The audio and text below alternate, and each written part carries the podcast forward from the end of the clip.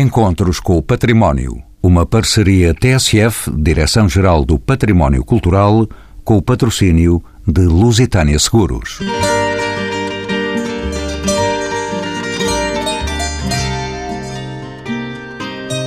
Muito antes da Princesa de Gales ter sido cognominada Princesa do Povo pelos média internacionais, já Isabel de Aragão, a Rainha Santa, era rainha do povo, pela aura de santidade e proteção aos mais desfavorecidos que granjeou junto da população. Reconhecida pela Igreja com a beatificação em 1516 e com a canonização cerca de um século mais tarde, Isabel de Aragão nunca abdicou da sua condição de rainha, sabendo gerir com mestria a sua conduta privada e a sua imagem pública, alicerçada num misto de devoção, personalidade e carisma, longe do protótipo de mulher submissa preponderante no seu tempo. No ano em que se comemoram os 500 anos da sua beatificação, Luísa Penalva, Francisco Pato Macedo e Pedro Ferrão discutem nos encontros com o património o legado material e as várias facetas desta fascinante figura. Assim, Luísa Penalva, formada em História, com pós-graduação em Artes Decorativas, é mestra em Museologia e Património pela Universidade Nova de Lisboa. Pedro Ferrão, licenciado em História da Arte pela Universidade de Coimbra, e Francisco Pato Macedo, é doutor em Letras pela Universidade de Coimbra e especializado em arte portuguesa medieval, a quem pergunto quem foi, afinal, a Rainha Santa Isabel. Acho que não há uma única resposta a essa pergunta. Acho que há múltiplas imagens da Rainha Santa que foram sendo criadas eh, ao longo do tempo e que são de índole também diversa, consoante os responsáveis por criar essa mesma imagem. Mas há só uma Rainha Santa, não há duas Rainhas Santas. Não, há só efetivamente uma Rainha Santa. E por isso mesmo é que tantas imagens nos dão dela uma posição que é a de uma personagem eh, que foi absolutamente excepcional e por isso mesmo não pode ser reduzida a uma imagem única. Pedro Ferrão, bem-vindo aos Encontros com o Património, a passagem do quinto centenário da beatificação da Rainha Santa, que ocorre este ano abre portas a uma exposição evocativa desta figura no Museu Machado de Castro, em Coimbra, e que alberga o seu tesouro e outras peças de referência deste período. De que é que constará esta exposição que ainda vai abrir portas? Muito bem. Ela, de facto, assinala, de alguma maneira, os 500 anos da beatificação, que foi a 15 de abril de 1516. No fundo, quase integralmente, não sei se totalmente, mas quase integralmente, vai replicar a que está agora em exposição no Museu Nacional de Arte Antiga, não é? Que foi agora uh, inaugurado em março último. E com pequenos ajustes, provavelmente, talvez uma das peças, não sei se poderá viajar para Coimbra. O essencial está aqui também, já em Lisboa, e que vai ser depois lá replicado em, em Coimbra também. Francisco Pato Macedo, já ouvi falar da Rainha Santa, bem-vindo de novo aos encontros com o património. Como se sabe, a Rainha Santa, oriunda de uma corte, de Aragão, com elevados padrões de cultura, esta rainha Isabel recebeu uma educação esmerada, mesmo atendendo à sua condição de filha de reis, e desposou um monarca que era também cultor das artes e das letras. Qual era então o ambiente da corte portuguesa? Imagino que muito ilustre e muito ilustrada. É, sim, há dois aspectos que são fundamentais para ilustrar o nível cultural dessa corte, que é a fundação da Universidade em 1290 e, por outro lado, também o próprio rei ser um autor de poesia trovadoresca e outra questão que é efetivamente muito importante na cultura desse tempo é a utilização do português que começa a ser feita na documentação. E, portanto, tudo isto são fatores essenciais que atestam o nível cultural da corte dionisina. Também, como se sabe, Francisco Pato Macedo, fundação do convento de Santa Clara a Velha, em Coimbra, cabe por inteiro a iniciativa de Dona Isabel. da Rainha Santa, em que quadro cultural, em que quadro religioso e também político se inscreve a fundação de um convento mendicante neste período e nesta localidade, em Coimbra, mesmo abraçado ao Rio Tejo? Embora mendicante, eu prefiro chamar-lhe mosteiro, porque essa é a designação com que está consagrado este mosteiro de Santa Clara de Coimbra. O quadro de fundação desta instituição mendicante insere-se naquilo que é a espiritualidade do tempo e, nomeadamente, a espiritualidade que vigorava na corte de onde a rainha é originária. Há uma preferência que começa a fazer sentir-se pelas ordens mendicantes em detrimento das outras ordens e a família da própria Isabel de Aragão tem uma relação muito estreita, muito forte com os franciscanos. A mãe está sepultada na Igreja dos Franciscanos de Barcelona e há realmente outras fundações ligadas às ordens mendicantes, embora eh, tradicionalmente a Ordem de Cister seja a ordem onde estão os mosteiros, onde está o panteão da família Régia da corte aragonesa essa difusão esse, pela Europa eh, das ordens medicantes e também, eh, fundamentalmente, da espiritualidade que lhe está subjacente, vai muito ao encontro daquilo que eram realmente a vida da, da própria rainha. Francisco Pato Macedo, tocamos uma realidade dos nossos dias apesar da sua vida atribulada, devido à difícil convivência com as águas do Rio Mondego, que ciclicamente o inundaram, obrigado finalmente ao seu abandono em 1677, o convento de Santa Clara, cuja construção foi supervisionada pela Rainha, é um edifício que assume contornos inovadores. Quais são, na sua opinião, no campo da linguagem estilística e das soluções arquitetónicas adotadas, as suas principais características distintivas. Estamos a falar de um convento que também nos nossos dias foi de novo atribulado com as águas do Mondego. Bom, este mosteiro foi, e a igreja do mosteiro mais concretamente, foi pensado inicialmente por uma solução que se enquadrava dentro do que era habitual nas igrejas das ordens mendicantes. Uma estrutura basilical com cobertura de madeira. A mudança de intenção relativamente ao lugar de sepultura por parte da Rainha Isabel de Aragão fez com que houvesse uma mudança radical na Igreja do Mosteiro. Esta igreja e a intervenção e o estudo vêm demonstrar que essa alteração se, se, fez a partir de um momento que coincide efetivamente com essa declaração solene de querer ficar e legar os seus eh, restos pós ao Mosteiro de Santa Clara. Traduz-se esta mudança num abobadamento integral e numa estrutura que foge ao habitual nas ordens medicantes e que eh, se aproxima daquilo que são designadas eh, genericamente por eh, igrejas eh, salão. Há, de facto, uma alteração profunda a nível da própria luz da Igreja do Mosteiro. Há, de facto, uma adequação e uma monumentalização dessa própria Igreja no sentido de se adequar condignamente a receber a sepultura régia. As últimas investigações feitas no terreno deste convento e desta igreja vieram a descobrir também um claustro que não estava tão identificado pelos uh, investigadores. É uma novidade que está exposta aos visitantes também. Essa é a grande novidade da intervenção, a meu ver. Embora a parte de baixo da igreja também fosse eh, agora vista com outro olhar, porque a partir do momento em que ficou eh, sem água e sem areias e lodos, houve descobertas na própria igreja e surpresas, mas a grande surpresa está justamente no aparecimento de um monumental claustro, que é um claustro de dimensões que excedem aquilo que é habitual nos claustros deste tempo.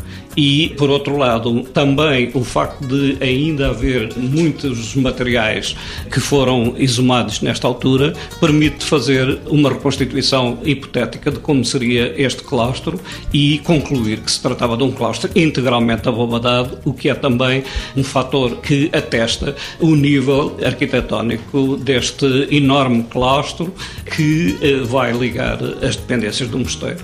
Pedro Ferrão, são raros, como se sabe, os exemplos em que conjuntos de peças com a mesma proveniência e cronologia chegam até aos nossos dias.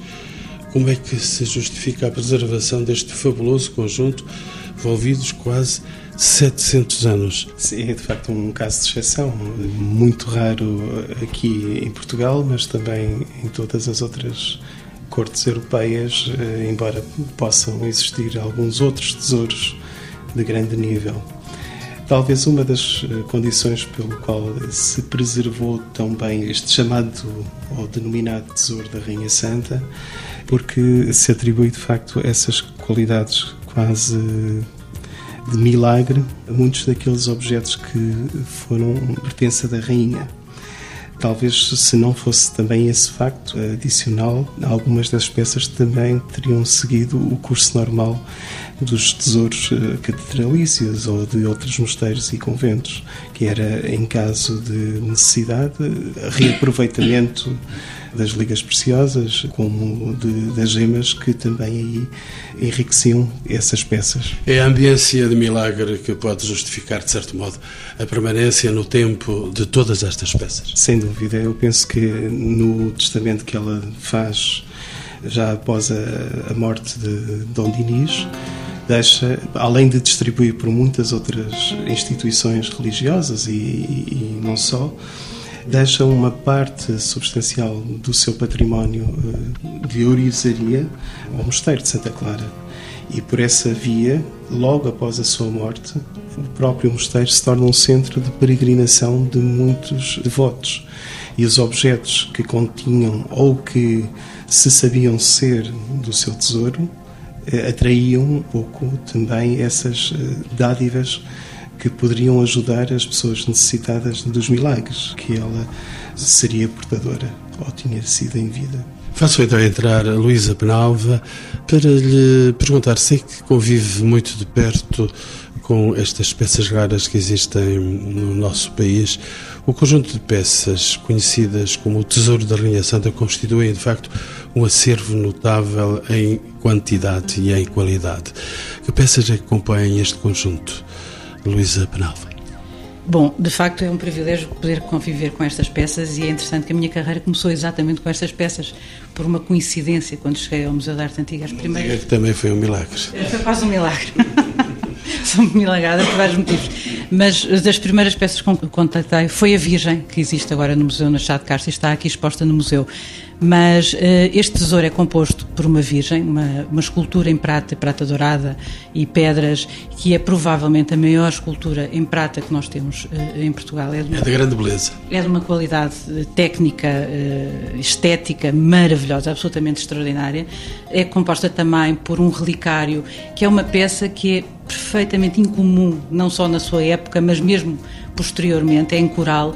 O coral tem sempre aquele seu lado acessível, de, de material uh, extraordinário e que conta um lado da vida da rainha. Temos também uma cruz de jaspe, portanto, os materiais aqui são muito importantes. A pedra de jaspe, com o seu vermelho escuro, é muito impactante. Temos um colar que nós fizemos uma reinterpretação desse seu colar para essa exposição e o bordão com que ela pediu, que, que é o testemunho da sua peregrinação a Compostela e com o qual ela foi enterrada e foi uh, recuperado a quando da sua exumação em 1612. E foi recuperado porque o enterramento foi feito em pedra. Exatamente, houve um túmulo que foi construído e, aliás, foi acompanhada a sua construção, o seu desenho foi acompanhado pela própria rainha, portanto, no fundo é um testemunho quase pessoal da rainha, que faz parte um pouco da ideia que nós temos para esta exposição que concebemos aqui no museu, foi a ideia de, da imagem que ela própria quis deixar, não só de rainha, mas também uh, esta aura de, de, santidade que se criou à volta dela já vem antes da sua morte e por isso, como o Pedro estava a dizer e bem, as peças, todos estes objetos ligados à rainha no momento da sua morte são imediatamente sacralizados e logo é essa sacralização que acaba por os proteger dos tempos e das várias agruras que vão acontecendo à maior parte dos outros tesouros, portanto, tornou-se o grande tesouro medieval que nós temos em Portugal, é este, sem dúvida, mas o facto deste bordão de Compostela ter sido eh, guardado durante quase 300 anos eh, no túmulo permitiu uh, que se preservasse, ao mesmo tempo uh, sofrendo os tais efeitos das cheias, não é? Que isso aí acabou por ser inevitável. Mas esse túmulo foi mandado construir pela rainha, acabou por depois ser substituído por outro túmulo, por outro sarcófago em prata que existe hoje em Santa Clara a Nova e que será agora aberto ao público. Uma parte dele será disposta a propósito das festas agora da rainha, a mão, mais precisamente, uma das mãos, e que é um momento de peregrinação extraordinário. Aliás, eu, eu próprio tenciono lá ir, porque vale a pena. Tal como em Santiago nós contornamos a imagem do apóstolo para o famoso abraço à, à, à imagem de Santiago, agora com as festas da rainha, com os 500 anos de beatificação, vai ser possível subir ao altar e ir ao tal eh, túmulo em prata, que é que é uma beleza, que é do século XVII e vale a pena, só, só a peça em si vale a pena ver, mas poder ver a, a mão da rainha, enfim, como relíquia que é. Mas eh, essa mão da rainha fica em Coimbra, não sai de Coimbra. Com certeza, está, o corpo está todo em Coimbra e é para lá ficar e, e, e eu espero que lá não o tirem nunca.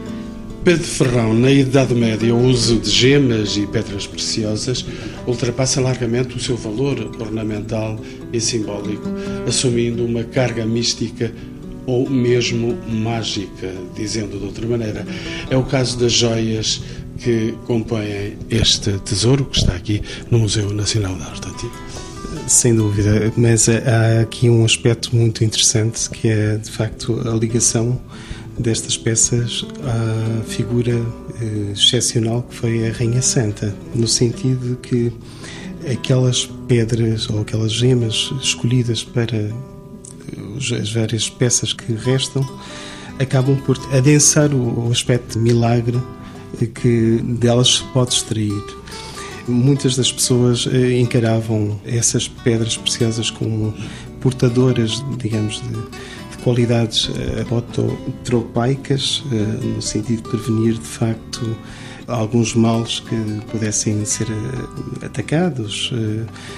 Era uma espécie de, de por um lado, de quase medicamento, em alguns dos casos, e inclusive há um receituário, os tais lapidários medievais que nos indicam receitas quase para se aplicar na prevenção de doenças. E ou para curas milagrosas, porventura? Sem dúvida. E essa carga existe dentro de, daquelas peças que lá estão. Muitas das uh, gemas que provavelmente estão escolhidas para a construção das, das peças, ainda que sejam várias as hipóteses, podem se prender também com esses efeitos, digamos, quase mágicos, embora a Igreja estivesse sempre constantemente a tentar retirar esse lado mais, eh, como é dizer, menos de fé e tentar trazer isso para... Tirando a magia e colocando o milagre, não é? Milagre, exatamente. Nessa, no efeito que elas poderiam ter junto das pessoas que eh, ocorriam para pedir eh, um, essa bênção ou livrá-los da aflição que passavam nesse momento. Luísa Penalva, algumas das peças mais emblemáticas deste tesouro, como o magnífico relicário em prata e coral, entre outras, combinam de forma requintada minérios preciosos de uso mais corrente com materiais menos comuns. Conhece proveniência destas peças, qual era a procedência dos materiais que a compõem. Estamos a uma distância de 700 anos. O relicário, penso que é a peça que, além da Virgem, naturalmente, mas é a peça mais estranha, entre aspas porque o, o, ramo de coral é extraordinário, tanto na época, então para a época ainda mais ainda, como para hoje em dia é um enorme ramo de coral. É interessante perceber-se que a indústria de coral, da recolha de coral, do, do, apanhar o coral no sul do Mediterrâneo, mais exatamente em Trapani, na Sicília, só começa a tomar alento no final do século XV, XVI. E depois no século XVII e XVIII temos peças, existem peças de corais extraordinárias. O facto é que nós estamos aqui a falar no século XIV com um ramo de coral espantoso. E uma das coisas que nós, ao analisarmos as peças, as cinco peças do Tesouro para esta exposição, nós tivemos o objetivo de analisar os objetos. Enfim, cada peça destas, um relicário como um objeto. E muitas vezes, olhando para os detalhes de cada peça, nós percebemos que há bocadinhos de, de alterações, de, de interpretações que nós conseguimos encontrar e a sua história está aí nesses detalhes. E uma das coisas que, que me fez confusão foi como é que é possível, depois e, de facto eu conheço muito, bastante bem o que é que existe em termos medievais, de, de em, em termos de coral na Europa, estranhei a existência de um ramo de coral desta dimensão. E para compreender como é que ele, como é que ele foi parar, tanto a Portugal ou como a Aragão, porque uma das coisas que é interessante no Tesouro da Rainha é que Isabel Aragão tinha muita noção da sua linhagem. Ela sabia que era e fez questão de marcar as suas peças como infanta de Aragão, mas como rainha de Portugal. Ela não tinha qualquer dúvida que uma coisa era ser infanta de, de Aragão, outra coisa é ser rainha de Portugal. Ela não tinha dificuldade em aceitar a dimensão política do espaço que ocupava. Uh, a questão de política, não, ela não tinha, uh, aliás, ela tentou intervir com mais, melhor ou mais ou menos sucesso na questão política, mas uh, deixou-a bem marcada nas peças que eram suas, nos objetos que eram seus, encontrava-se bem ciente, via-se que ela estava bem ciente dessa duplicidade de, de, função de infanta e rainha.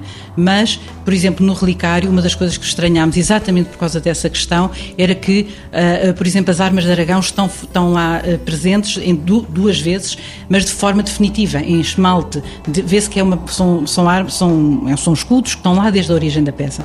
E eu estranhei isso, porque as armas, se nós estamos a ser, se falamos que somos infantas de Aragão, quer dizer, em termos hierárquicos, que a Rainha de Portugal era algo completamente diferente. E as armas de Portugal estão gravadas apenas, assim, discretamente no meio de um relicário, o que não faz sentido.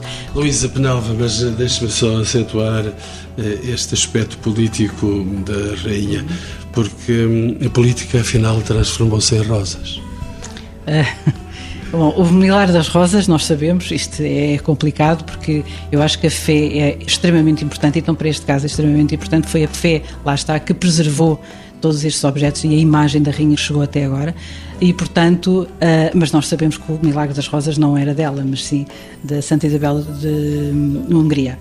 Mas, uh, de qualquer forma, uh, o que interessa é a fé e isso aplica-se a, Santa Isabel e outros milagres se aplicarão com certeza, porque o, facto é, é, é, é, o que as pessoas que acreditam e creem, tal como em relação ao que o Pedro dizia, a, questão dos materiais, é importante porque, por exemplo, o coral tinha o poder taumatúrgico, o poder de proteção contra males, contra maus olhados, contra e era muito usado, aliás, depois passou a ser usado até na medicina, como dizia muito bem. Mas, uh, por exemplo, o que nós fizemos em relação ao relicário foi tentar perceber como é que foi parar-lhe às mãos um ramo de coral. Não só o porquê, o porquê porque ele tinha, de facto, era um material precioso, se calhar não com o mesmo sentido precioso que nós usamos hoje em dia, mas era um material precioso na época e faz todo sentido se formos a perceber que a sua família, a sua avó era rainha da Sicília, a sua mãe era princesa da Sicília. Portanto, naturalmente, temos dentro deste tesouro, se formos a ver todas as peças, acabam por contar a sua vida acabam, ia contar não só a sua vida, mas também o seu poder e a sua forma de afirmação de poder como Infanta de Aragão e Rainha de Portugal. Luísa Penalva, nós continuamos com material delicado. A excelência das peças que compõem o tesouro da Rainha Santa parece comprovar a existência de um gosto requintado por parte dos encomendantes e uma circulação de ourives de grande mestria. É assim de facto? Sem dúvida que encontramos ali naquela zona onde a rainha encomendou uh, ourives de grande mestria. A Virgem é um exemplo disso, é uma peça feita à imagem de, de outras que estavam a ser feitas em pedra naquela zona, na, em pedra dançana, na zona de Coimbra. É uma imagem tem erudita em termos estéticos, em termos conceptuais, é uma imagem extraordinária em termos técnicos. O, o, o gravado dos seus textos refletem exatamente os textos que existem na época, por isso é que é interessante. Nós olhamos para, para essa imagem da Virgem e vemos uma mulher, uma mulher, não só uma mulher, mas vemos uma rainha na sua corte, nos seus melhores trajes, com as suas melhores joias. Não é só uma rainha dos céus, mas também sim uma rainha da terra. E, portanto, vemos que há ali, de facto, um trabalho de ourives extraordinário, excepcional. E estes artistas, estes artesãos, eh, são oriundos de outros países ou são nacionais? Uh, assim, infelizmente as peças desta época não são marcadas, não são puncionadas, que é o que normalmente atesta a origem da, das peças da orivesaria, mas nada nos leva a crer que seja impossível que não sejam dessa, dessa zona, pelo menos portuguesas, não há nada, a não ser a peça de, do relicário, o relicário e do, não, e o bordão, o bordão vem de Santiago, nós sabemos que foi oferecido pelo Bispo Santiago, e o, e o relicário, uh, estamos convencidos que terá sido proveniência de, de Aragão, da corte de Aragão.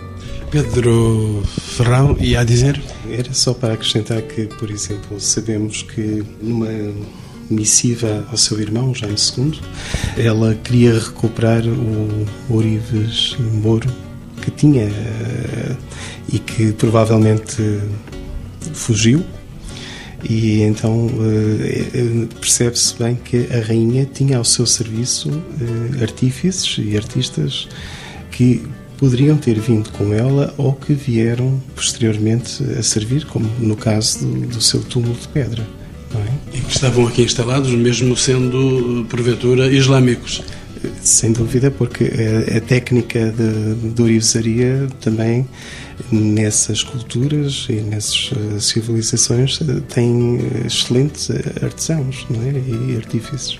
Luísa Benal, ia dizer também? Uh, ia a dizer que é natural que nós estamos a olhar para uma rainha com uma corte, quer dizer, estamos a falar de uma corte. Uma corte tem sempre, normalmente, congrega à sua volta, por uma maioria de razão, por uma questão de encomenda, os melhores artífices, os melhores artistas de cada área.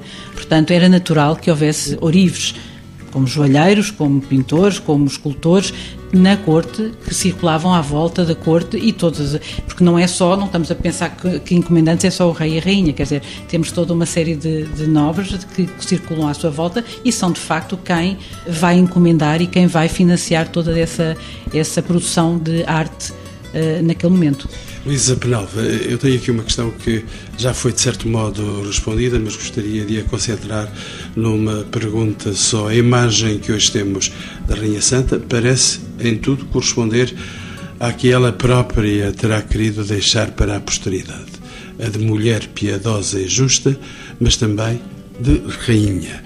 Podemos dizer que Isabel construiu deliberadamente a sua própria imagem e que foi aceite pela Igreja e que foi aceite pelo povo?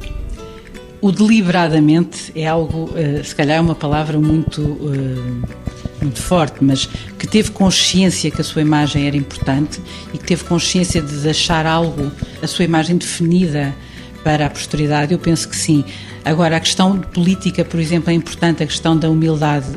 A questão de rainha e de santa, por exemplo, pode-se ver, aliás, através até das duas pinturas que nós temos expostas aqui no, na, nesta exposição, a de Quentin Médicis, que foi encomendada por Dona Leonor a, a quando da sua beatificação, em que aparece uma rainha, apesar de um resplendor dourado à sua volta, aparece uma rainha de olhos baixos, humilde, com um cordão franciscano ao pescoço, mas depois temos uma segunda pintura emprestada pelo Museu do Prado, que é um privilégio ter cá um Zurbarán, é, é os dois, dois dos Zurbaráns que nós temos neste momento emprestados aqui no museu, e que já aparece como uma mulher de corte. Quer dizer, temos aqui uma duplicidade de imagem sem dúvida ficou, em que uma rainha com poder económico para encomendar o que tinha que ser encomendado, para ter na sua posse peças extraordinárias, e eram peças extraordinárias na época como são peças extraordinárias hoje em dia, mas ao mesmo tempo deixando-lhe a sua marca, de as duas armas de Portugal e Aragão nelas postas nestas, nestas peças, e ao mesmo tempo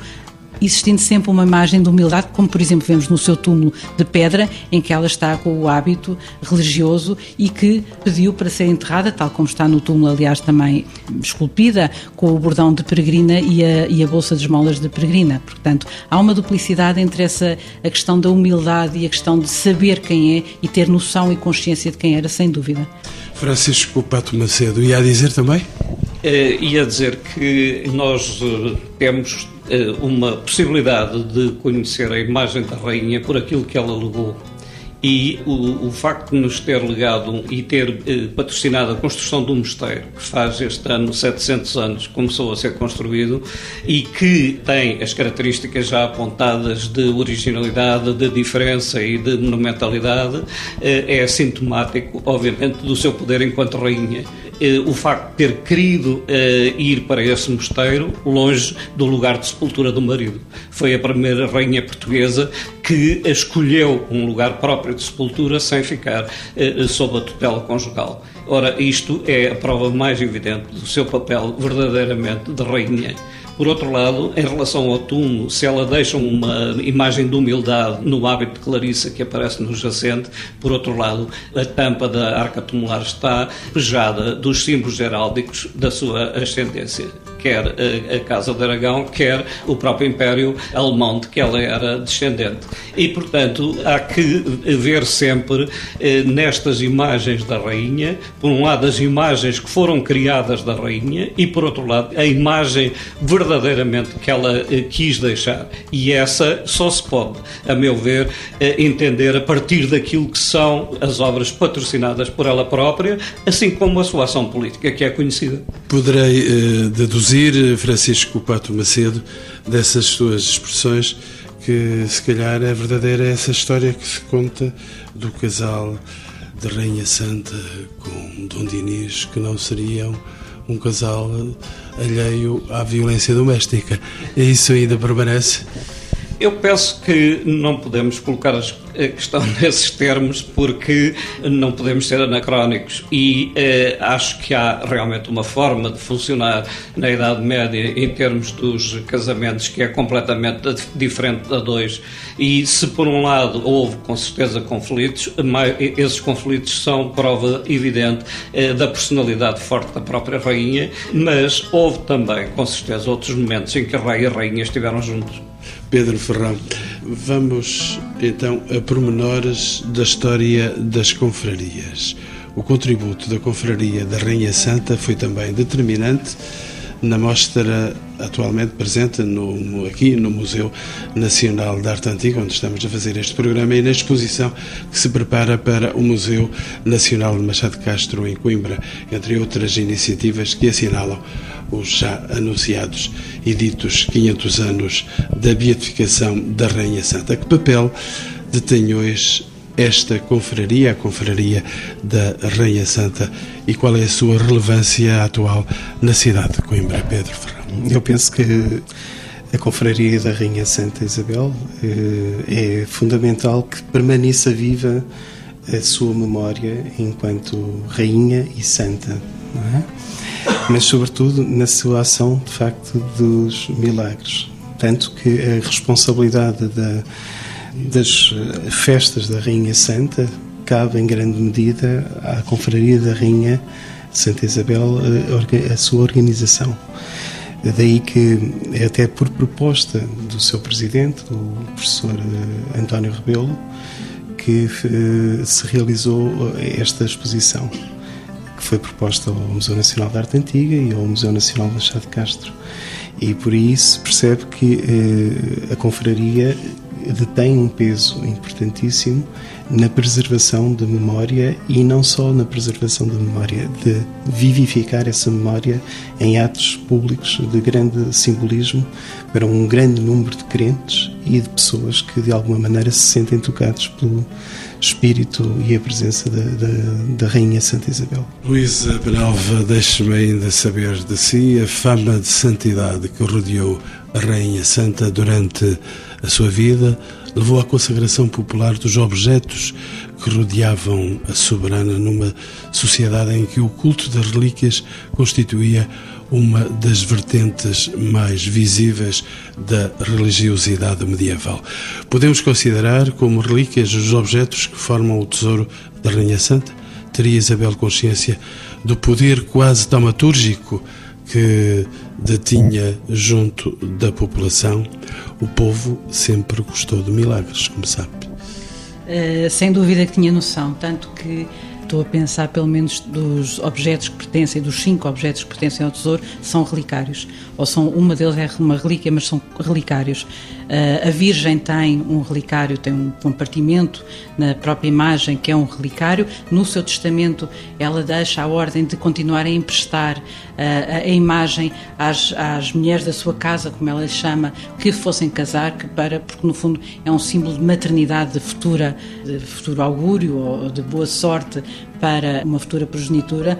O famoso colar eh, diz-se que eh, seria entregue às mulheres em momento de parto para, para ajudar ao parto, lá está o que o Pedro falava, a questão das pedras que são usadas seriam para uma ajuda, para o seu poder taumatúrgico ajudaria ao momento do parto. A cruz, a cruz de jaspe tem um relicário também ao centro, provavelmente um santelanho. O relicário do coral, per si, é um relicário com um santelanho. Portanto, de facto, não só a própria rainha, o seu corpo, a sua tudo isto se transforma em, em, relíquia. A imagem da rainha, o corpo da rainha e todos os objetos que lhe estão associados se tornam em relíquias. E isso é sem dúvida importante porque estamos a falar de um período em que as relíquias era o que engrandecia um convento, ou engrandecia um mosteiro, ou engrandecia uma igreja. É, havia guerras por relíquias, não é? Portanto, eh, sem dúvida que, que o povo teve noção e consagrou como relíquia qualquer coisa que esteja relacionada com, com a rainha. Eu penso que até em Existem duas cartas em Aragão, escritas pela rainha. Uma delas pensa que será ter sido escrita pela própria mão da rainha, que são consideradas relíquias. Portanto, essa noção de relíquia é geral a qualquer coisa que toque a imagem da, da rainha. E tenho uma questão final para os meus três convidados. Perante uma personalidade forte de rainha, com uma faceta mundana e política, como resistiu a figura de mulher profundamente devota. Ela usava de profunda devoção na sua vida do cotidiano. Francisco Pato Macedo, como era assim esta rainha? Bom, havia com certeza uma conciliação entre as vertentes entre a vertente atuante de uma rainha diplomata que interveio várias vezes nos negócios internacionais e pelas próprias relações internacionais eh, que tinha a partir da sua eh, origem e da ligação entre as, as várias cortes europeias de então, houve efetivamente uma, um, um papel eh, importante que não pode ser ofuscado, com certeza, por uma prática religiosa eh, que eh, se insere com certeza nos padrões da época e que esta questão da aura de santidade tem feito eh, extrapolar no sentido de considerar, a meu ver, maior do que na realidade terá sido, porquanto, de facto, era comum nessa altura também as pessoas das famílias reais e, e serem e estarem ligadas a uma religiosidade tal como ela e serem fundadores de mosteiros e, neste caso concreto, talvez de uma forma mais intensa, a partir da, da viuvez, quando se recolheu às proximidades do mosteiro de Santa Clara de Coimbra e, e nessa altura teve uma proximidade maior com o mosteiro. Mas, mesmo tendo uma proximidade maior, não deixou nunca de ter o seu passo que mandou construir nas imediações do, do, do mosteiro e onde vivia rodeada da sua corte e, portanto, ela não foi deliberadamente professar e viver para um mosteiro, o que nunca aconteceu. Ela viveu enquanto rainha nas proximidades do mosteiro, que frequentava com autorização papal de, de, de entrada no, no, no, próprio coro uh, monástico, mas sem ter, de facto, uma ligação uh, da religiosa tão intensa. E uh, os últimos tempos da vida dela são, são tempos de uma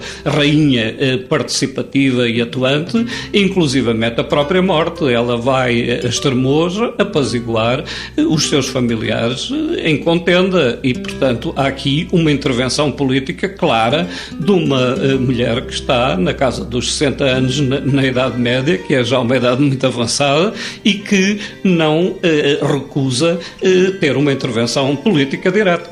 Pedro Ferrão, temos então uma rainha que não é verdadeiramente uma religiosa no sentido de professa, mas é uma rainha no sentido verdadeiro político da sua expressão enquanto mulher. Sem dúvida, há uma expressão que eu agora não sei precisar quem a disse, que é mais ou menos isto: é uma rainha com um pé no mundo e outro na casa de Deus, não é?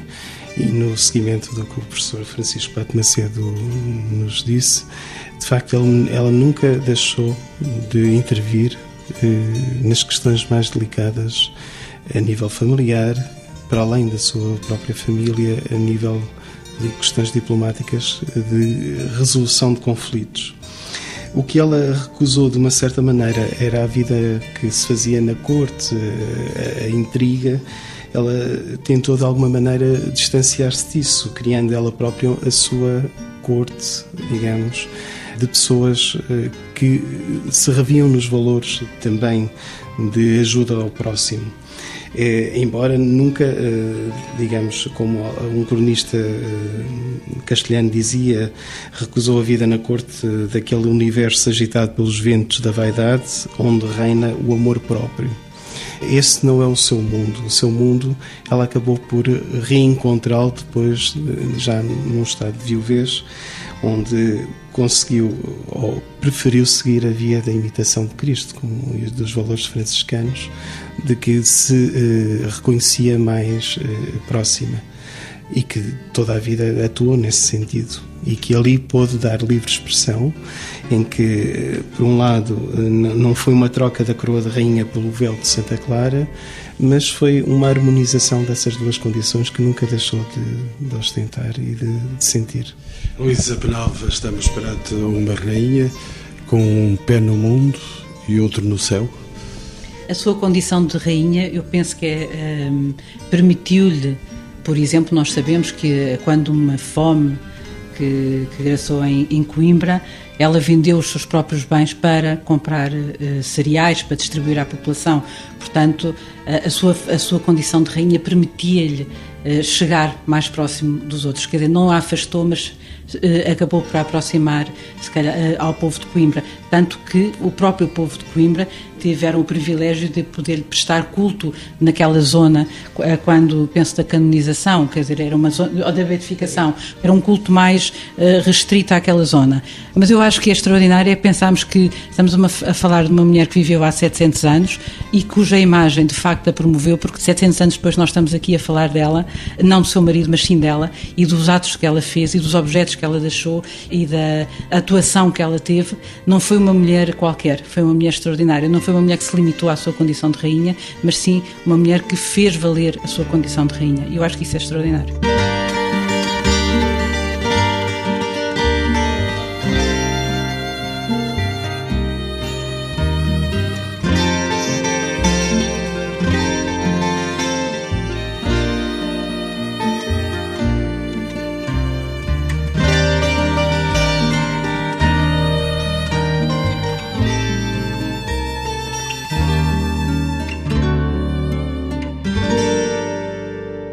Encontros com o Património. Uma parceria TSF, Direção-Geral do Património Cultural, com o patrocínio de Lusitânia Seguros.